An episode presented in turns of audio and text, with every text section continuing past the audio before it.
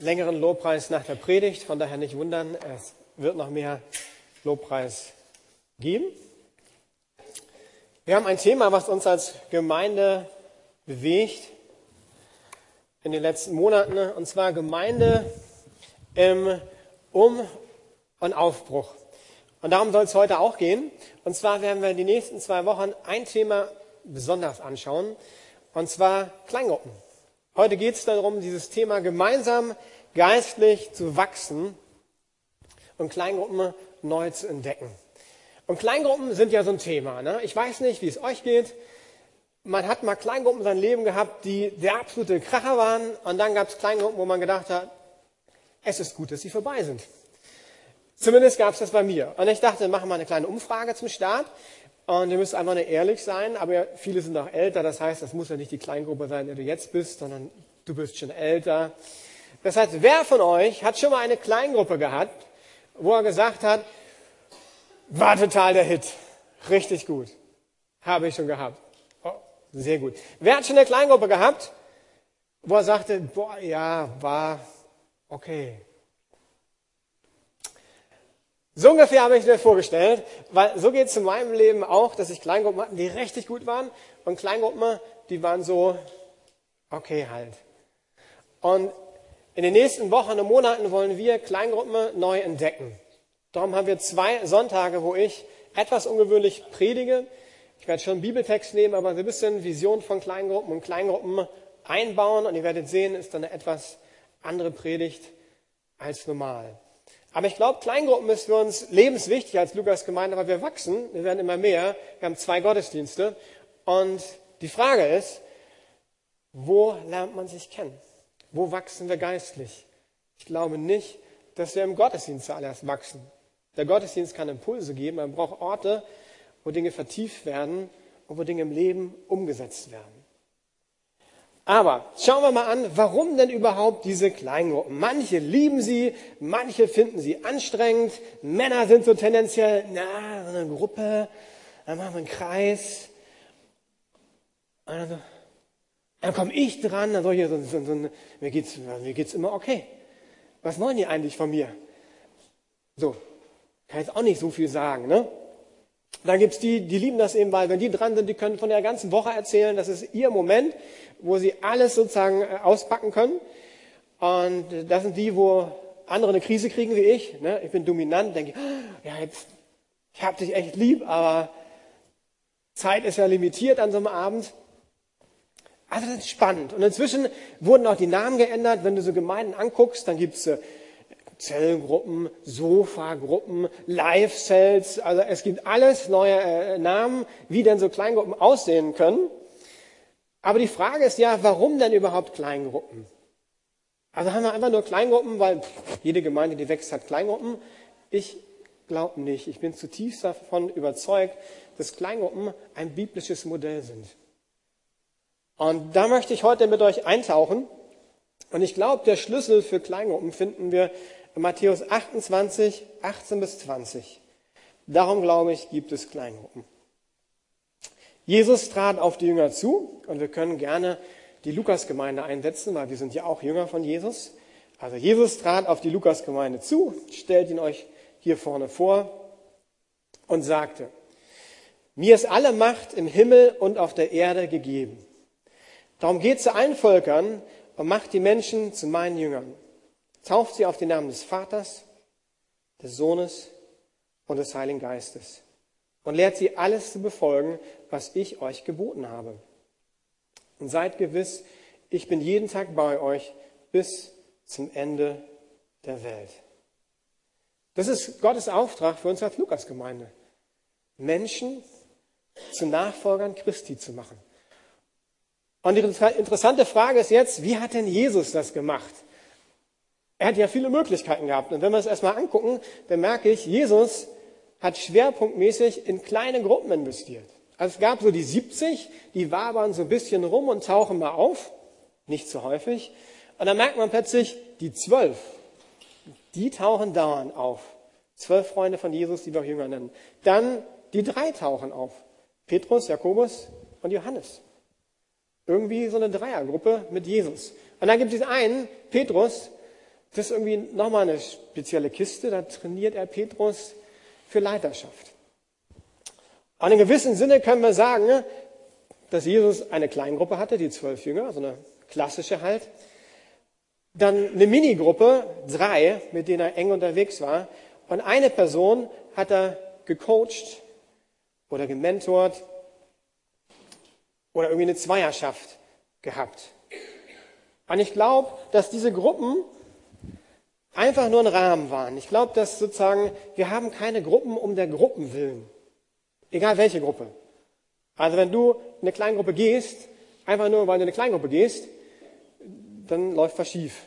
Weil das ist einfach nur ein Rahmen. Das ist der Rahmen, den Jesus gewählt hat. Kleine Gruppen. Und dann hat er den Rahmen gefüllt. Und egal, ob es jetzt Petrus war, ob es äh,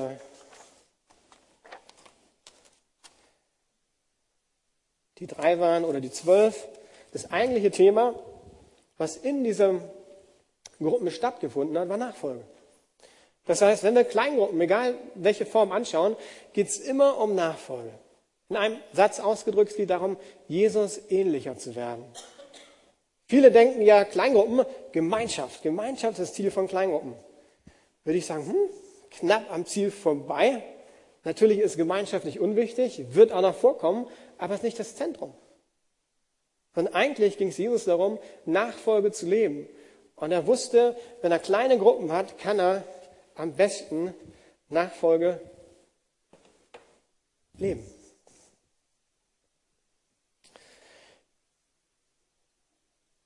Die Kleingruppen gaben Jesus einen Rahmen, um lebensverändernde Gemeinschaft zu leben. Also Kleingruppe ist kein Ziel in sich selbst, auch nicht Gemeinschaft, sondern nur ein Rahmen, damit wir Jesus ähnlicher werden. Und als Kleingruppenteam haben wir auch ein Ziel.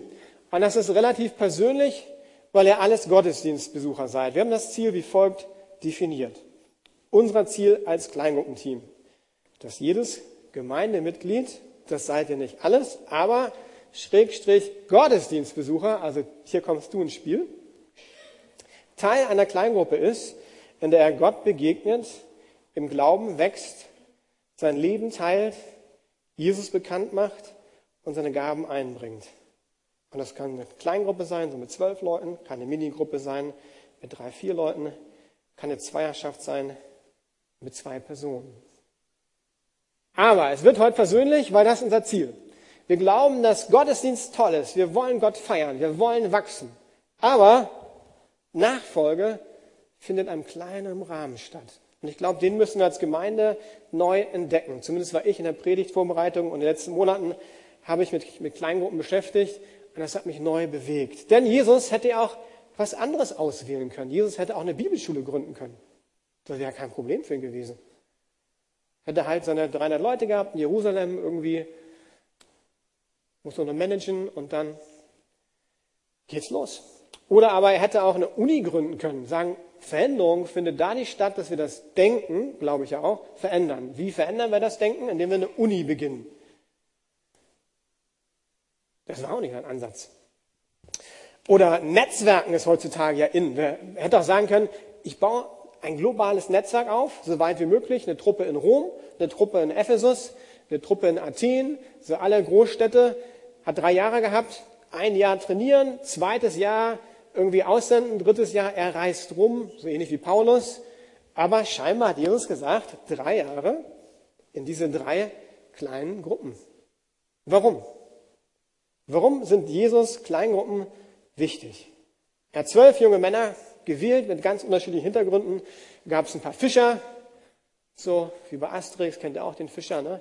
Also Fischer gab es, einen ehemaligen Freiheitskämpfer, einen ehemaligen Zöllner. Alleine diese drei Berufsgruppen waren schon Spannung in sich selbst.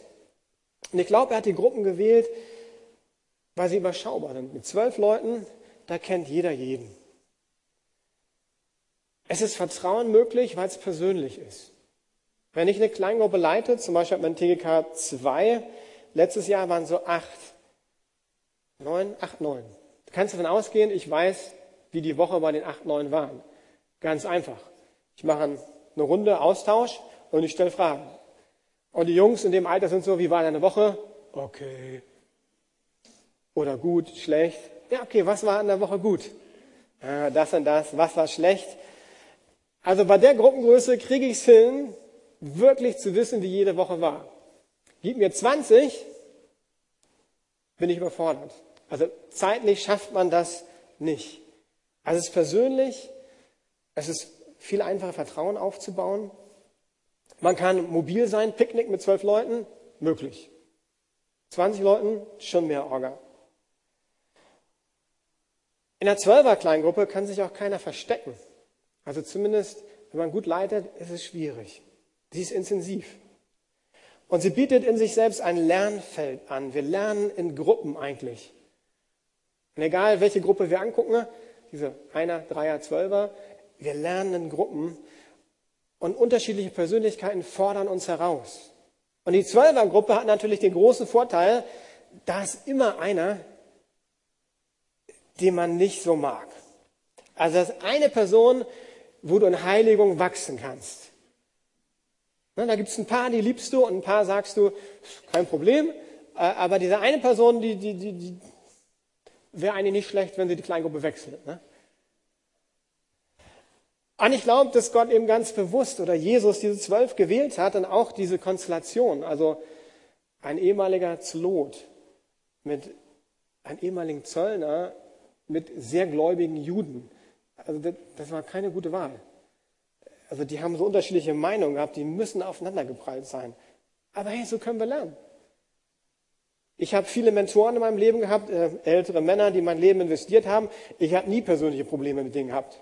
Die waren reifer, die waren cool, die haben mich nicht genervt. Also warum sollen die mich nerven? Das sind coole Leute. Die habe ich auch ausgewählt, habe ich meistens gefragt. Ähm, würde mich freuen, wenn ihr mein Leben investiert. Also kein Problem. In meinen so, kleineren Gruppen würde ich auch sagen, die waren eher so ausgewählt, drei, vier. Ähm, meistens mochte ich die auch. Kleingruppen, wie gesagt, ja, da gibt es meist einen, wo ich auch kämpfe und ich bin so ein gechillter, eigentlich komme ich mit fast allen aus.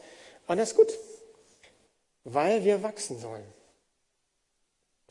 Also wenn Jesus so viel Zeit in Kleingruppen investiert hat, glaube ich, sollten wir sein Vorbild folgen. Und wenn eine Kleingruppe den Lauf der Geschichte verändert hat, was könnte passieren, wenn wir als Lukas-Gemeinde Kleingruppen neu entdecken? Ich glaube wirklich, wir müssen die komplett neu entdecken an vielen Punkten. Ich glaube, das hat eine Kraft, die Berlin wirklich beeinflussen kann. Und das kann richtig spannend werden. Und diese nächste Woche wollen wir uns so äh, die DNA von Jesus in einer kleinen Gruppe anschauen. Da gibt es sicherlich verschiedene Punkte. Ich habe einfach fünf einfach mal rausgesucht. Und wir schauen zwei oder drei. Ich habe gnadenlos überzogen in der ersten Predigt. Aber der zweiten kann ich ja sozusagen ändern. Von daher der dritte Punkt wird vielleicht nächste Woche kommen. Also fünf Punkte, die, glaube ich, für Kleingruppe wichtig sind, die Jesus gelebt hat. Zum einen, worum ging es in der Kleingruppe bei Jesus? Es ging um Anbetung. Es ging um Jesus als Mittelpunkt in der Kleingruppe. Es ging darum, gemeinsam geistlich zu wachsen. Jeder wächst. Wir wollen Jesus ähnlicher werden. Das war das Ziel der Jünger. Und es ging darum, zu lernen, die gute Nachricht weiterzugeben.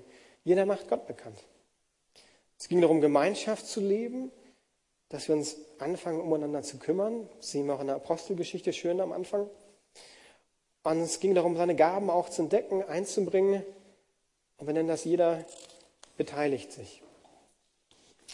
Anbetung, Jesus als Mittelpunkt. Markus 1, Vers 17 sagt Jesus seinen Jüngern, kommt, folgt mir nach. Also Jünger wurden Teil der Kleingruppe, um Jesus nachzufolgen und von ihm zu lernen. Wenn du in der Kleingruppe in der Lukasgemeinde bist, warum gehst du hin? Warum gehst du hin? Und ich glaube, das Zentrum ist dieses Folge mir nach.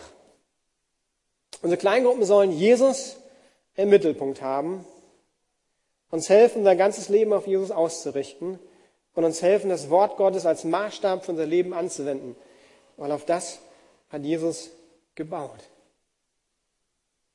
Ich formuliere es anders und das ist ein bisschen provokanter. Die Kleingruppe dreht sich nicht um dich und deine Bedürfnisse. Weil das ist unsere Konsumgesellschaft. Ähm, ich werte, bringt mir das was oder bringt mir das nichts? Ich gehe zu Facebook, Thumbs up, Thumbs down. Also in der Kleingruppe geht es darum, dass Jesus der Mittelpunkt ist. Und es geht nicht zuallererst um dich. Es geht auch nicht zuallererst um deine Bedürfnisse. Ich glaube schon, dass Jesus deine Bedürfnisse auch begegnen wird. Aber um die geht es zuallererst nicht. Zuallererst geht es um Jesus und die Frage, wie kann ich mein ganzes Leben nach Jesus Christus ausrichten. Und das Ziel der Kleingruppe ist dann, Jesus zu lieben mit deinem ganzen Herzen, mit deiner ganzen Seele und mit deinem ganzen Verstand. Ich gebe euch zwei Fragen mit ähm, für das Ende jeder Kleingruppe. Und ich gebe ehrlich zu, ich habe sie mir nie gestellt. Ich habe einfach nach Vorbereitung überlegt, das wären richtig gute Fragen. Das heißt, wenn du nach Hause gehst, könntest du zum Beispiel die Frage stellen, hat Jesus die Zeit mit euch genossen? Also nicht Thumbs up, down, wie habe ich es empfunden, sondern hat Jesus die Zeit genossen? Kommt Jesus raus aus der Kleingruppe und sagt, boah, ey, heute Freunde, ich habe es richtig genossen mit euch, es war richtig gut. Das ist die erste Frage. Die zweite Frage ist, stand Jesus im Mittelpunkt unseres Treffens? Manchmal reden wir ja auch in der Kleingruppe, wo man redet so und das ist auch gut. Aber einfach so, stand Jesus im Mittelpunkt des Treffens. Und wenn du dann die Frage Jesus stellst und er sagt, ich habe mich richtig gefreut, dann war es ein richtig gutes Treffen.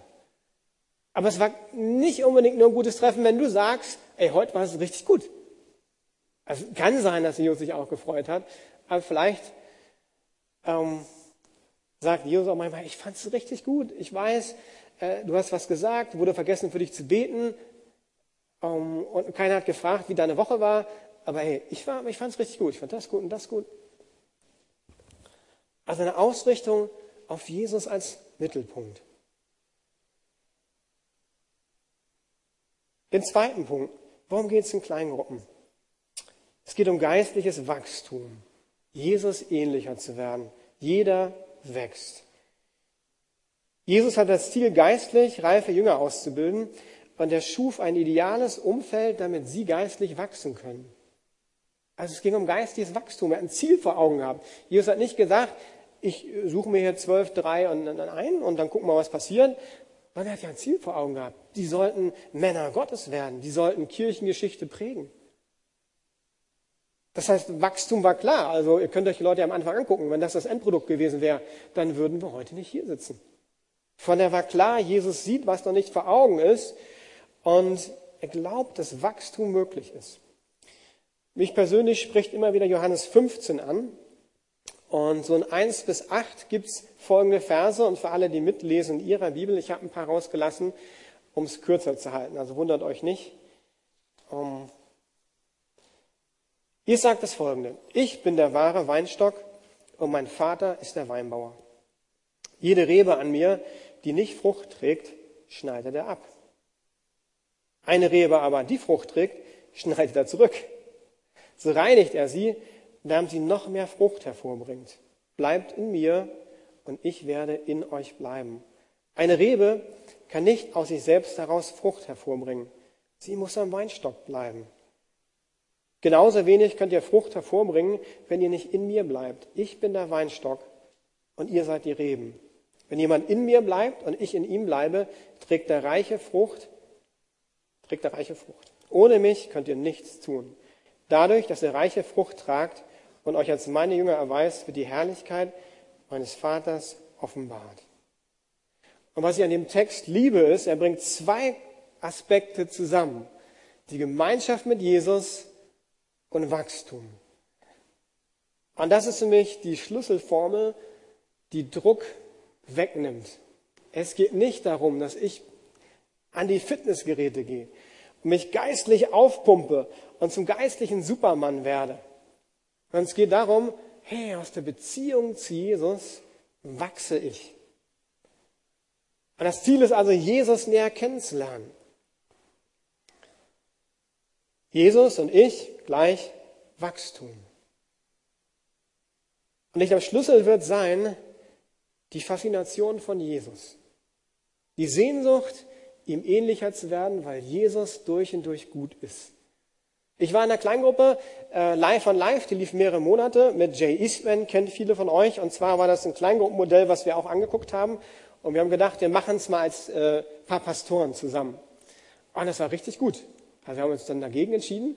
Aber wir kamen zusammen und es war total klar, alle, die jetzt hier kommen, die wollen wachsen. Also es war keine Frage. Wir haben Bibelverse auswendig gelernt. Ähm, wir wollten wachsen. Und ich sage euch, das ist eine Basis, die verändert die ganze Kleingruppe. Weil klar ist, ich komme her, weil es um Jesus geht. Ich komme her, weil ich wachsen möchte. Und dann haben wir Bibelverse auswendig gelernt und, und manchmal hat man es geschafft und manchmal einfach nicht geschafft. Dann haben wir uns ermutigt, dann haben wir Gnade weitergegeben und äh, da habe ich gemerkt, wenn wir alle mit dieser Haltung in eine Kleingruppe gehen, verändert sich für mich die Dynamik. Es ist was richtig Schönes passiert. Ich glaube, dass die Jünger durch die Gemeinschaft mit Jesus verändert wurden. Petrus ist ja das Paradebeispiel, so ein emotionaler Vulkan, der irgendwie dann zum Fels der Gemeinde wird. Also das Ziel von Kleingruppen ist nicht, Informationen weiterzugeben, sondern Lebensveränderung aus der Beziehung zu Jesus. Und das ist der Unterschied, ob du ein Fan bist oder ein Jünger bist. Ein Fan, der kann sagen, ey, HSV, wisst ihr, bin HSV-Fan, zweites Jahr, zweite Liga, ja, werde ich halt Bayern-Fan. Werde ich wenigstens Meister oder Pokalsieger, statistisch zumindest. Oder Dortmund, das ist ja sozusagen die kommende Mannschaft im Jahr. Hans-Peter freut sich vielleicht da mit dem Team. Und wenn ich Fan bin, kein Problem, also ich kann ja wechseln. Also wird kein Anruf vom Präsidenten vom HSV kommen, der sagt, also hier, ich habe gehört, Klaus Schröder, äh, ja, die wollen jetzt hier äh, Bayern-Fan werden. Nee, geht gar nicht. Nee, ist ein Fan. Ein Fan kann machen, was er möchte. Ein Jünger kann nicht machen, was er möchte. Ein Jünger hat eben festgelegt, ich werde mein Leben auf Jesus Christus ausrichten. Die Beziehung ist mein Schwerpunkt aus dem heraus möchte ich wachsen. Und ich glaube, die Frage ist an uns auch immer wieder, bin ich Fan oder bin ich Jünger? Das Spannende ist dann, die Lebensveränderung anzugucken. Weil der Traum von mir ist natürlich, ich predige, dann kommt der Abschluss, irgendein Aufruf oder Hände hoch, ich bete und dann piu, Lebensveränderung. Ich bete für Rolf. Rolf und ich waren in Kambodscha, total cool. Äh, haben wir vieles gesprochen, äh, sind beide auf dem Weg. Aber toll wäre doch, ich bete für Rolf und dann wie so ein Plopp. Und, und, und dann betet Rolf für mich und nochmal Plopp. Und, und alle um uns herum denken, boah, diese war heilig. Äh, aber äh, jeder, der länger Christ ist, weiß, irgendwie passiert das nicht. Sondern Jüngerschaft ist ein Prozess. Und geistliches Wachstum geschieht leider nicht dadurch, dass wir Predigten hören, sondern, also ich glaube, dass sie Impulse geben können, aber nur wenn ich Predigten höre, wachse ich nicht automatisch, sondern die Umsetzung im Alltag. Gucken wir mal Petrus an. Also wir haben natürlich vor Augen absolut der Fels. Aber was ist der für ein Lernprozess gegangen? Er geht auf dem Wasser, singt. Er sagt Jesus, pass auf, eines Tages muss ich von euch gehen und sterben und so weiter. Ne, sagt Petrus, auf keinen Fall. Jesus, weiche von mir, Satan. Oh, ganz schön heftig. Oder auf dem Berg der Verklärung, da haben die so ein ganz mystisches Erlebnis, die, die, die drei besonderen Freunde. Und was sagt Petrus? Ey, das ist so cool hier. Wir bauen eine Hütte.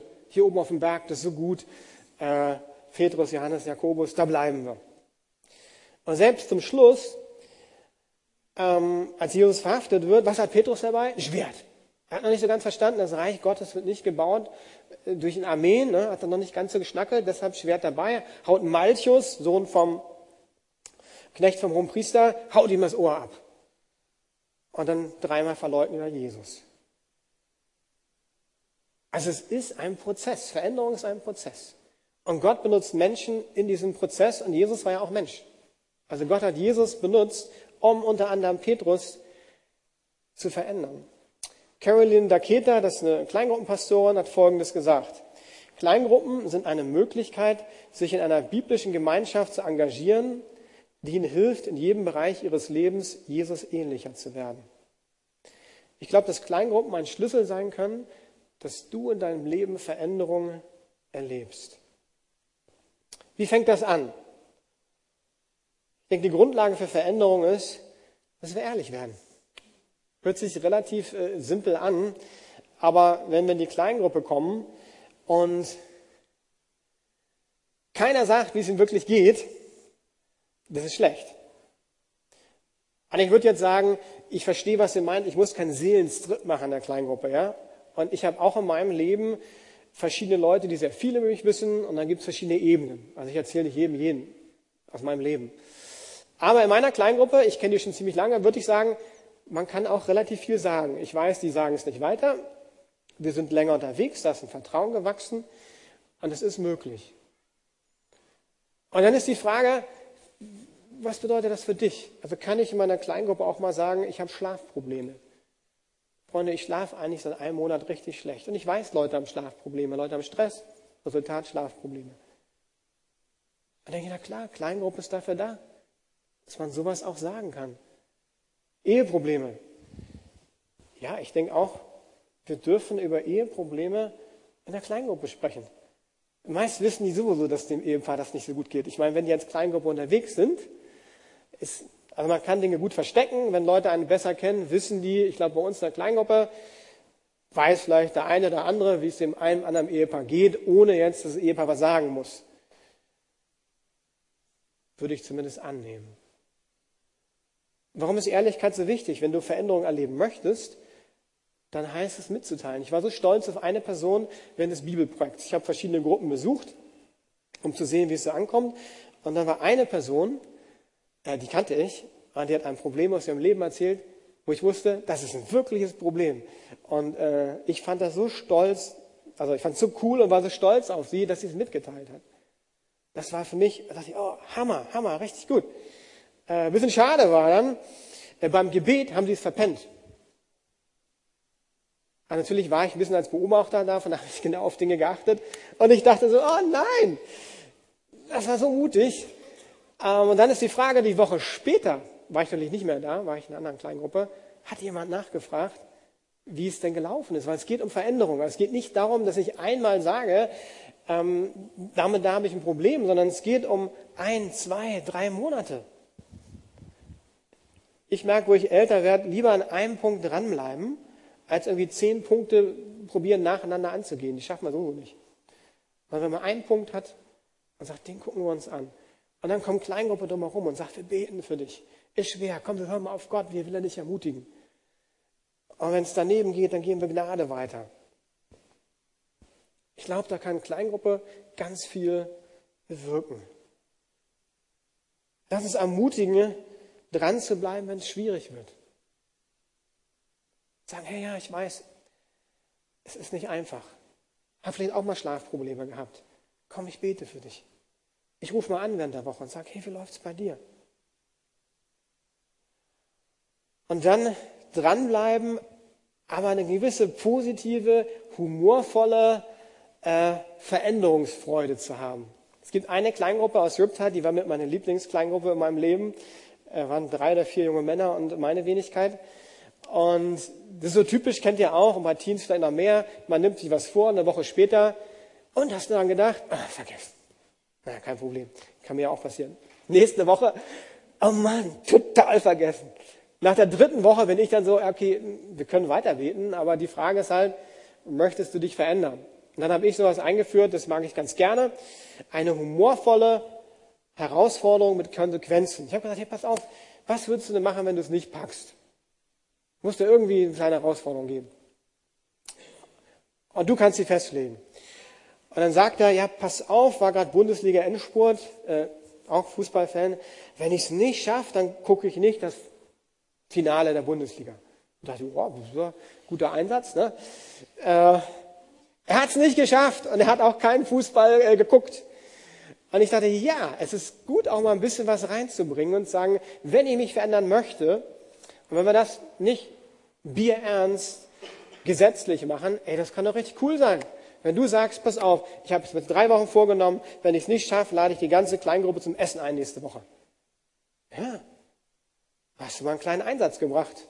Und wenn du es nicht schaffst, bist du 100 Euro äh, erleichtert, aber du hast eine gute Kleingruppenzeit, kannst ja alle einladen.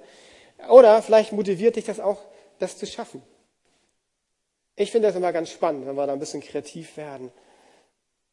Wir wollen uns in Liebe konfrontieren, wenn wir empfinden, dass jemand einen falschen Weg nimmt. Das hat Jesus ja gemacht mit Petrus. Er hat ihn immer wieder auch konfrontiert. Und dieses Weiche von mir, Satan, ist natürlich ziemlich hart, aber ist auch eine Form von Konfrontation. Dass er gesagt hat, Petrus, du bist vollkommen auf dem falschen Weg hier. Oder wenn die Jünger diskutiert haben, wer ist der Größte im Reich Gottes? Hat Jesus nicht gesagt, naja, okay, die sind noch nicht ganz so reif, das kommt dann schon nächstes Jahr. Ne? Der ist ja ganz geschickt gemacht, hat doch mehr Zeit gehabt, von daher können wir das nicht vergleichen. Er hat gesagt, pass auf, wahre Größe im Reich Gottes ist, wenn du Diener bist. Oder wenn es um Vergebung ging. Wie oft muss ich denn vergeben? Ah ja, lernst du noch. Nee, nee, der hat auch konfrontiert. Pass auf, 77 mal 7. Was bedeutet, das war symbolisch, du sollst immer vergeben. Also Konfrontation. Und ich glaube, das ist was, was wir in den Kleingruppen neu lernen dürfen. In Liebe zu konfrontieren. Ich hatte ein Beispiel aus meinem Leben schon mal erzählt, aber das ist mein Lieblingsbeispiel. Äh, von der erzähle ich es nochmal. Wir hatten so eine Kleingruppe bei Jugend an der Mission. Der Leiter hatte ein paar junge Leute rausgenommen und hat uns ab und zu getroffen, so Input gegeben und gefrühstückt, war richtig cool. Und der hat auch in unser Leben reingesprochen. Und da war es so, ich war halt junger Leiter. Ich würde sagen, jeder Leiter unter 30 hat die Tendenz stolz sein, wenn er eine dynamische Persönlichkeit ist. Also die meisten jungen Leiter, die ich kenne, äh, die müssen das Thema da durchgehen, sonst wird das später schwer. Und ich bin sehr dankbar für den Leiter. Wir hatten ein Treffen, kennt ihr alle, so 12, 14 Personen und es war so eine, also ein Processing-Treffen, ja. Also jeder durfte seine Meinung zu einem Thema sagen. Und für mich war das sozusagen so ein bisschen schwierig, weil alle hatten die gleiche Meinung. Also es gab gar nicht unterschiedliche Meinungen groß. Und nach dem dritten war ich innerlich schon hippelig und sagte, also der dritte ist jetzt durch, vier, fünf, sechs, sieben, acht, neun. Also die Zeit können wir sparen, äh, weil das Resultat ist ja klar.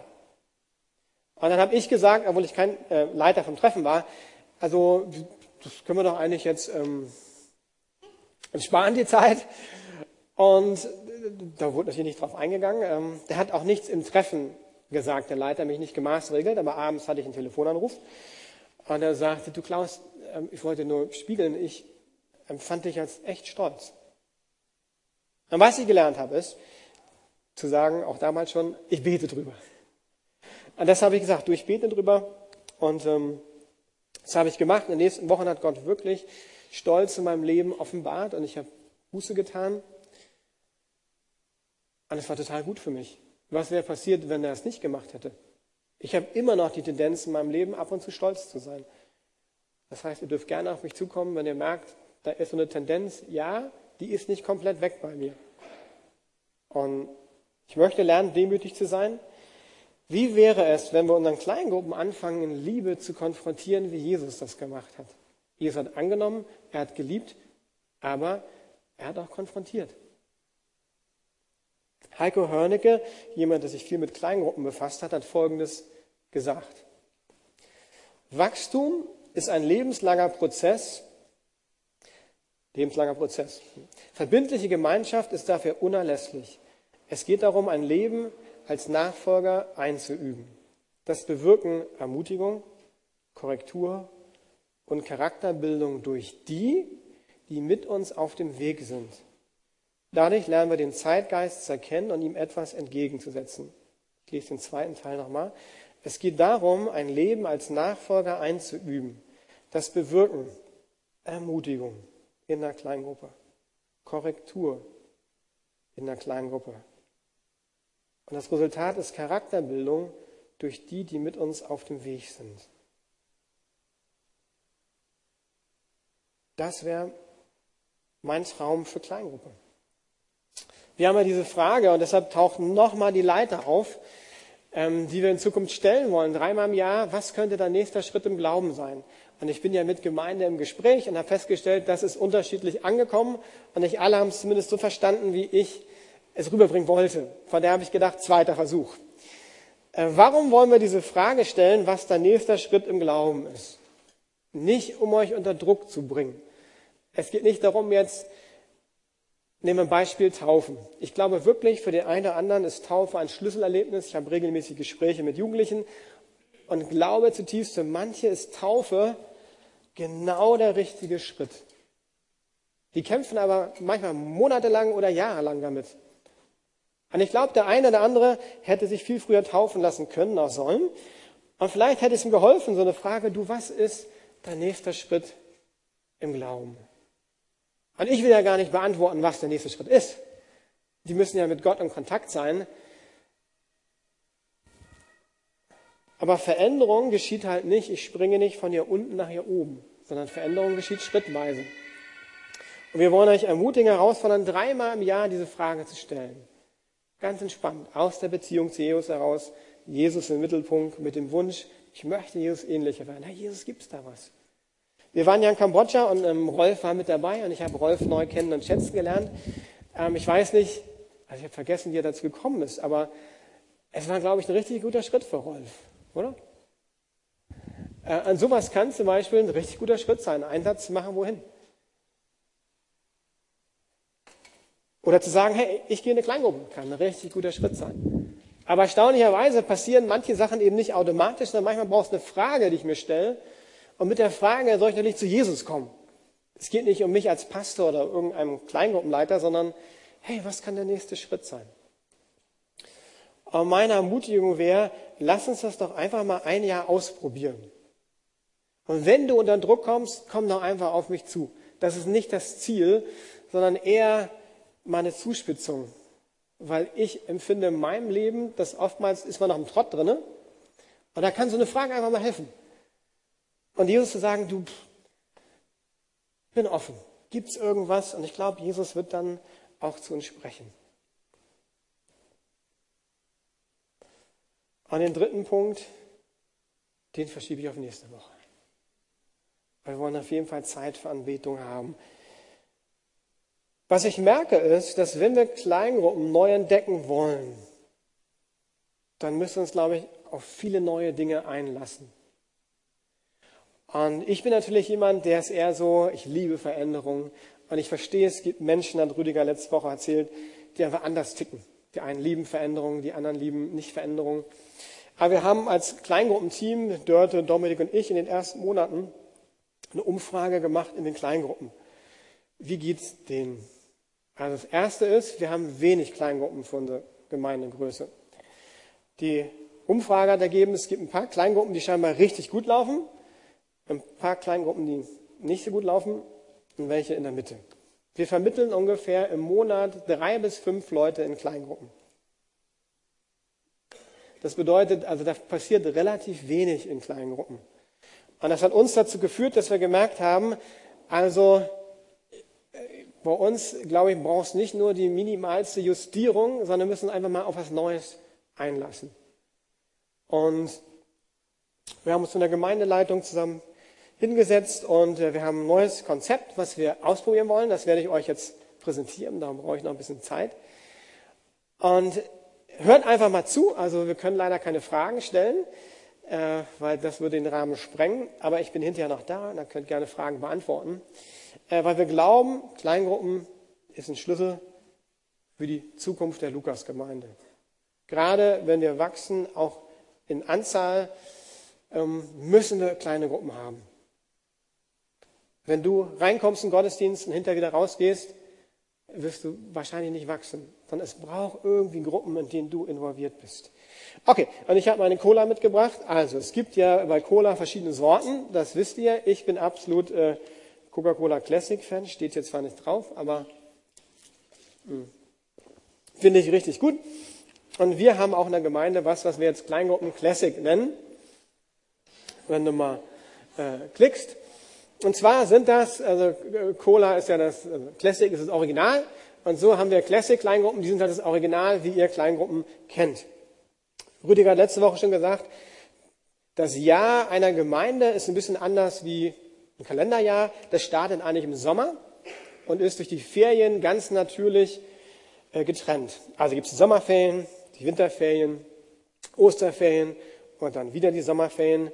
Und wir haben irgendwie drei Einheiten von Herbst bis Weihnachten, von Jahresbeginn bis Ostern, von Ostern bis zum Sommer.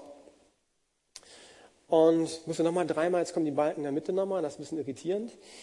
Also gibt es irgendwie ganz logischerweise drei Einheiten, die wir einfach Trimester nennen.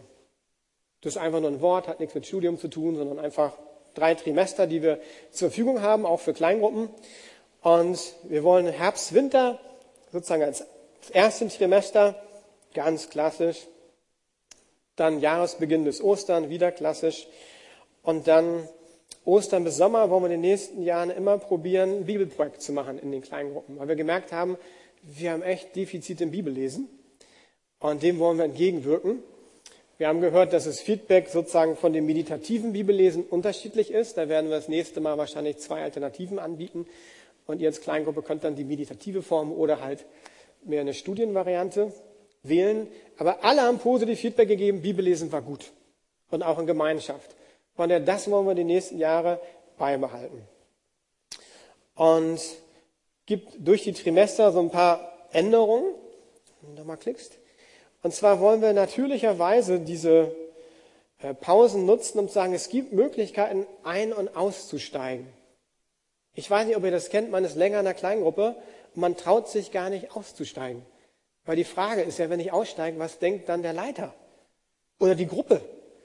Und was passiert nach meiner Erfahrung ist, es passiert gar nichts. Leute bleiben einfach. Und deshalb haben wir teilweise auch wenig Bewegung. Es kommen auch teilweise nicht viele neue dazu, weil es gibt auch keinen Cut, wo man sagt, ey, jetzt könnt ihr alle in Kleingruppen gehen. Deshalb wollen wir sozusagen diese Trimester haben. Man kann einsteigen und aussteigen. Und wir wollen einmal im Trimester auch eine Auswertung haben, das einfach inklusive ist, hey, nach ein paar Monaten werten wir aus, weil wir glauben, dass es gut ist. Und das manchmal der Tod im Topf bei Kleingruppen ist, wir laufen einfach weiter und laufen weiter, weil wir halt laufen. Einmal im Trimester wollen wir ermutigen, Jesus in unserem Umfeld bekannt zu machen. Und das passt ja wieder perfekt. Wir haben Weihnachten, gibt kein besseres Event. Weihnachten kann man Menschen ansprechen. Ostern noch besser. Und im Sommer haben wir den Global Outreach Day, den wir nutzen wollen in Zukunft, um auch Menschen in unserem Umfeld zu erreichen. Und dann wollen wir einfach mal die kleinen Gruppen herausfordern. Wir werden das nicht kontrollieren, aber vielleicht gibt es Wege, auf die ihr euch einlassen könnt. Und dann einmal im Trimester die Frage stellen, was könnte mein nächster Schritt sein? Und immer im Hinterkopf, Jesus im Mittelpunkt. Und wir wollen gemeinsam wachsen. Das waren noch nicht so viele Änderungen und jetzt kommt eine komplette Neuerung. Und wir nennen das themenorientierte Kleingruppen. Und die heißen nicht äh, Klassik, sondern die heißen Spezial einfach. Das war nur der Arbeitstitel, wir haben bis heute keinen besseren gefunden. Weil wir auch gemerkt haben, es gibt Themen, die wir dringend näher angucken müssen. Wir können aber nicht alle Themen durch den Gottesdienst lancieren, sondern wir brauchen irgendwie einen Ort, wo wir Themen nachgehen, die uns als Gemeinde bewegen. Es gibt auch gesellschaftliche Themen, wo wir denken, da müssten wir dringend mal ran. Und in den vergangenen Jahren ist da relativ wenig gelaufen. Und wir haben drei Optionen gesehen, wie wir das machen können. Das erste ist klassisch Samstagsseminare. Als ich in die Lukasgemeinde kam, gab es Samstagsseminare. Wir waren uns relativ einig mit allen, Samstagsseminare sind keine Option. Das ist der Tag, wo man irgendwie als Familie unterwegs ist. Von daher, Samstage müssen frei bleiben. Zweite Option war, wir machen uns eine Art Seminarabend in der Gemeinde und haben dann zehn Seminare in der Gemeinde und da kommt einfach klassisch Referent, eine Stunde, richtig gutes Schwarzbrot und dann gehen alle nach Hause. Da haben wir gemerkt, ja, nee, wir wollen ja Lebensveränderung und Lebensveränderung kommt nicht durch eine Predigt. Und wir haben aus einer ähm, anderen Gemeinde was übernommen, dass wir eben sagen, wir wollen themenorientierte Kleingruppen haben, die sozusagen eine Kleingruppe sind, die auch nicht ewig groß sein können, zwölf Leute, aber die dann ein Thema wirklich acht bis zehn Wochen beackern. Und dass wir einen Prozess gehen, um Veränderungen zu erleben. Und das Tolle ist, dass wir eine U-Boot-Kleingruppe hatten, von denen nicht alle wissen, die seit vier oder fünf Jahren das lebt. Und die haben richtig gute Erfahrungen gemacht. Und zwar gibt es eine Gruppe, die heißt TGT, Tiefgängertraining. Die hat, hat Hans-Peter und Monika, haben die die letzten Jahre geleitet. Es war ein Leiterschaftstraining genau nach dem Modell. Es waren nicht mehr als zwölf. Es war eine Kleingruppe, Lobpreis, Input, Austausch, Gebet für Nichtchristen. Fast alles dabei, von dem ich gerade geredet habe. Und das Feedback der Leute war richtig, richtig gut. Und im Grunde genommen ist das ähnlich dem äh, Spezial, deswegen sagen themenorientierte Kleingruppen. Wir gucken uns mal an, wie sieht das aus. Wir haben wieder unseren Jahresplan. Wir würden gerne erstmal ausprobieren, dass wir im Jahr zwei Kleingruppen Spezial haben, vom Herbst bis Weihnachten, von Jahresbeginn bis Ostern. Und dann Ostern bis Sommer gehen wir alle Kleingruppen Classic Bibelprojekt. Das heißt, zweimal im Jahr, darfst du wieder klicken, haben wir acht bis zehn Wochen, wo wir sozusagen Themen intensiver angucken. In 2019, ähm, also jetzt haben wir acht Möglichkeiten, wo ihr wählen könnt.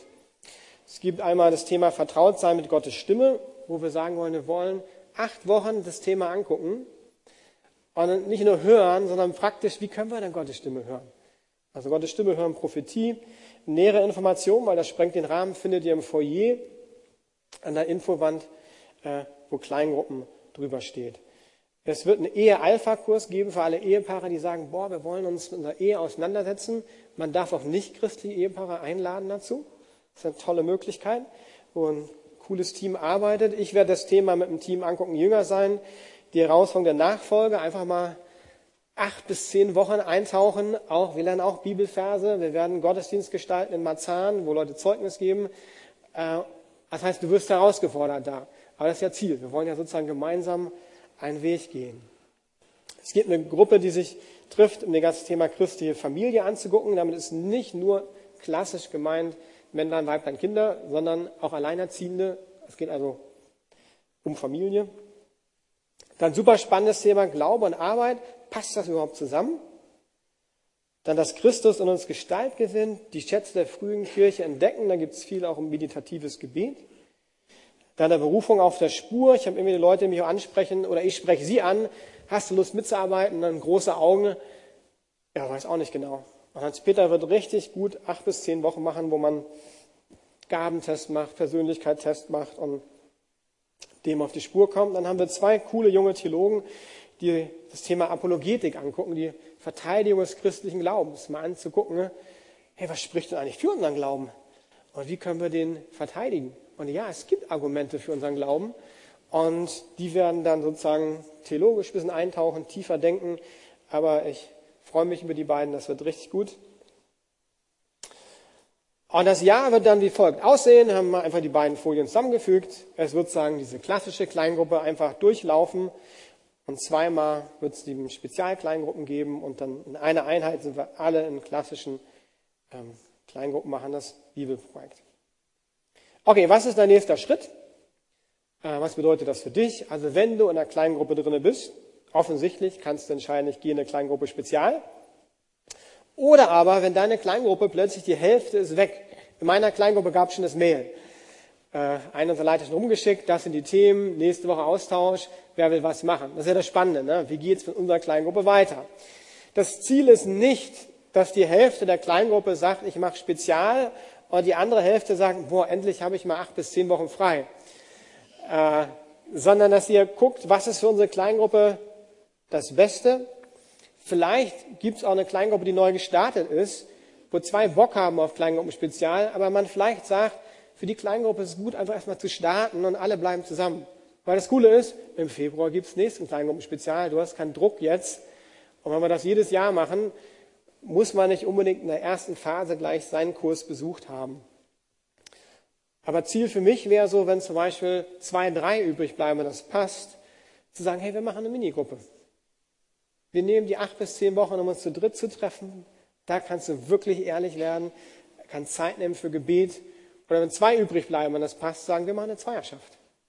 Also nicht unbedingt, dass Leute dann sagen, endlich freie Zeit, sondern ähm, wie könnten wir alle in Kleingruppen sein?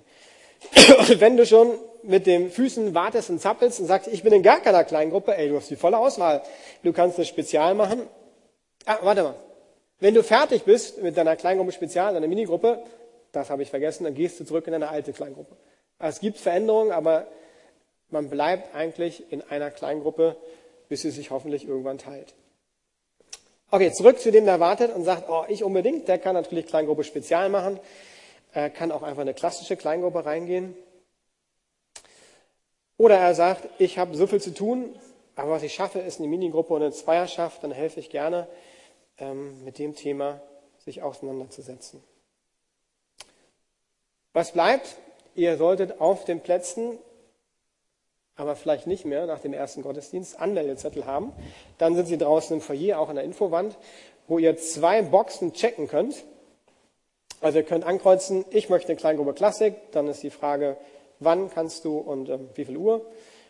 Oder sagst, nee, ich möchte eine Kleingruppe Spezial, dann musst du die Kleingruppe Wahl aufschreiben und dann noch ein paar weitere Infos. Anmeldung bitte in die Box im Foyer oder Gemeindebriefkasten oder per E-Mail. Ah, weiterklicken. Josh. Alles da?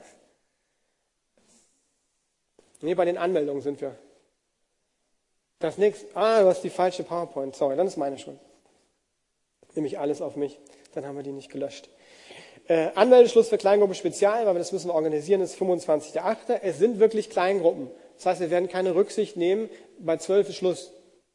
Weil wir wollen eben bewusst in Kleingruppen arbeiten. Das heißt, wenn du sicher gehen willst, dass du dabei bist, musst du dich jetzt schnell anmelden. Um, ähm, und dann bekommt ihr nähere Informationen zugeschickt. So, meine ehrliche Auswertung ist folgende. Klaus, wird das funktionieren? Na, ich weiß nicht, habe ich noch nie gemacht. Gibt es Gemeinden, die das äh, gemacht haben? Ja, es gibt sie, die haben richtig gute Erfahrungen gemacht. Ähm, was bedeutet das für meine Kleingruppe? Äh, weiß ich nicht. Ähm, brauchen wir Veränderungen? Definitiv, die brauchen wir. Machen wir das immer? Nein, wir probieren es ein Jahr zu machen, dann werten wir aus. Ich gehe immer davon aus, wenn wir Neues ausprobieren, gibt es Sachen, die richtig gut funktionieren und Sachen, die wir justieren müssen. Daher ist das für mich auch ein Abenteuer, wo ich sage, hey, so viel Abenteuer erleben wir eigentlich nicht. Also ich war gerade in Kambodscha und habe gesehen, wie andere Menschen leben. Ey, wir leben schon ziemlich safe. Äh, das heißt, diese Kleingruppenveränderungen, die sind nicht so groß, wie wir denken. Also wenn wir ein bisschen weiterdenken in Kambodscha, Freunde, ich hatte es neu bewegt, die Armut zu sehen, also die haben ganz andere Herausforderungen wie wir. Ähm, und wenn wir das ein bisschen einordnen, dann würde ich sagen, das sind Veränderungen, aber auch wenn du stetig gewissenhaft ist, meine Ermutigung, lass dich einfach mal drauf ein. Ganz wichtig ist, wenn dich das alles frustriert, sprich Dörte, Dominik oder mich an. Wir wollen ins Gespräch kommen, aber ich werde darum, werbe darum, einfach darauf, sich erstmal einzulassen. Und in dem ist mir ganz wichtig, was wollen wir? Wir wollen keine neue Struktur. Wir wollen lernen, was es bedeutet, Jesus im Mittelpunkt zu haben. Und wir wollen lernen, Jesus ähnlicher zu werden, zu wachsen. Hey, darum haben wir den Rahmen. Wir haben den Rahmen nicht, um ein neues Konzept zu machen. Wir hoffen, dass der Rahmen uns hilft, um Nachfolge besser zu leben. Darum haben wir das. Und ähm, vielleicht sieht der Rahmen nachher schwarz aus oder keine Ahnung oder wird kleiner sein oder größer sein. Das werden wir sehen.